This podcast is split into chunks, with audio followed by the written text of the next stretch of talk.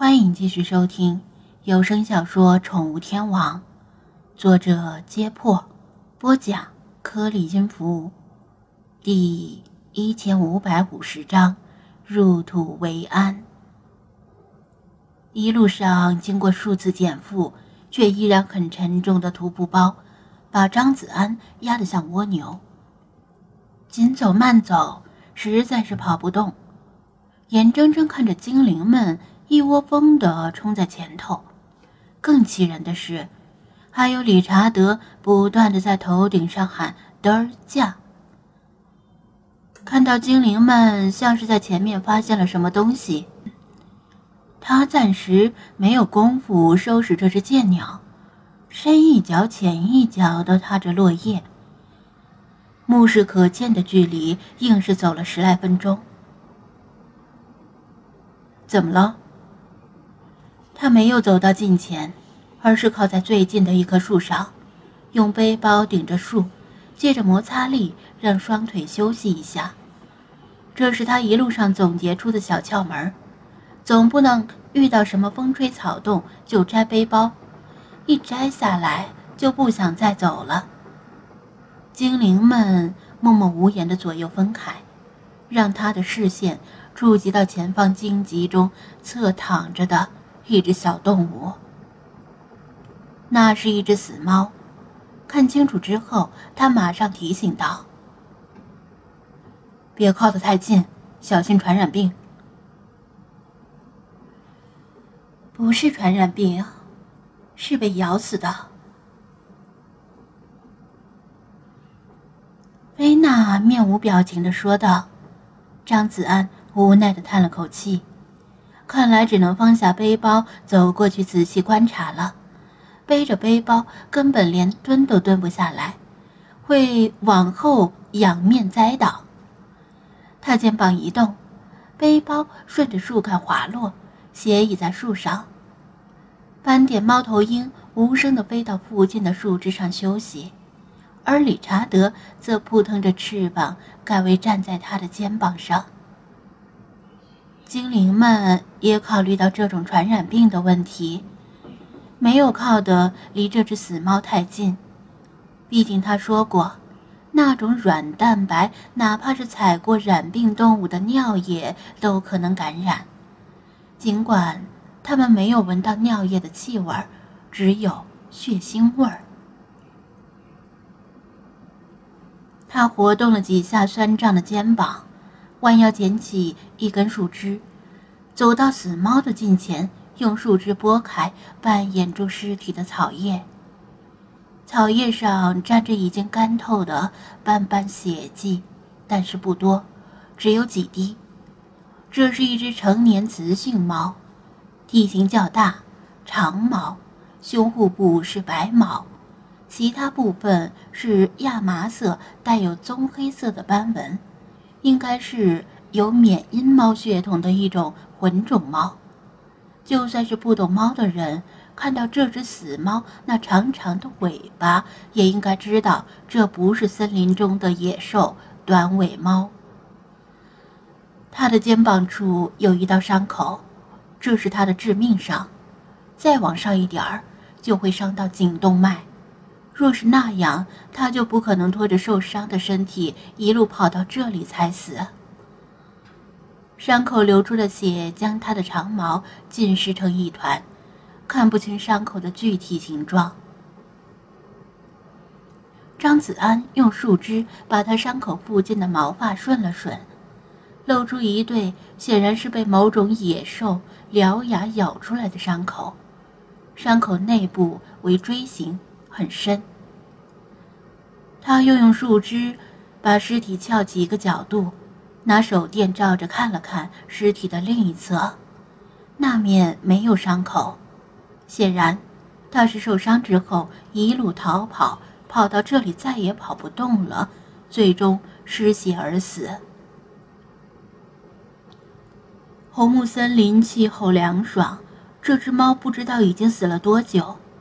但还没有发出明显的腐臭味儿，起码以张子安的嗅觉没有闻到，精灵们应该闻到了。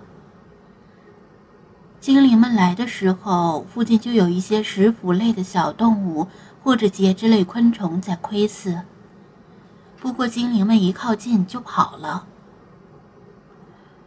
看得出来是什么动物咬伤的吗？老查问道。张子安摇头。若是久住森林的老兵 Michael 在这里，也许能够看出来，但张子安不是经验丰富的猎人，不可能凭借一个伤口就看出是什么猛兽咬伤的。由于这只猫是受伤后逃出来的，这里并不是案发现场，也看不到作案者的脚印。不用说了，肯定是郊狼。八成就是昨天晚上那群。弗拉基米尔愤慨地说道：“黑熊是用爪子，除了郊狼还能有什么动物？郊狼倒是很有可能，不过问题是，这只猫被咬住之后，居然还能脱身。”他对这个问题感到有些疑惑。若说是被爪子抓住，能挣扎着脱身，倒也罢了；被食肉猛兽弯钩般的獠牙咬住之后，居然还能够挣脱并逃跑，如果说来，倒确实可能是咬合力较小的郊狼干的。另外，更奇怪的是，猛兽咬伤这只猫之后，居然没有追，这不是放任道口的猎物跑掉了吗？精灵们没有想那么多，弗拉基米尔痛陈厉害，后悔昨天晚上放走了那群郊狼，说不定正是那群郊狼逃跑后遇到了这只猫。张子安有些担心菲娜的情绪过于激烈，不过侧头看了他一眼，他倒是比弗拉基米尔更加的冷静。只是若有所思的盯着这只猫的尸体。菲娜，你有什么看法？他主动问道。菲娜瞥向他，淡淡的说道：“无论如何，这只猫是战死的，没有给猫族丢脸，这就够了。”说到战死，张子安一下子被触动了灵感。赶忙用树枝拨拉了一下这只猫的两只前爪，果然在爪前看到了几缕似乎不属于这只猫的毛发。看到正如菲娜所言，这只猫是战死的，即使对方远比自己强大，至少也曾经试图反抗过，但是只抓掉对方一撮毛，这几缕毛发是深色的，但可惜。张子安只能看出不是黑熊的毛，大概也不是美洲狮的毛。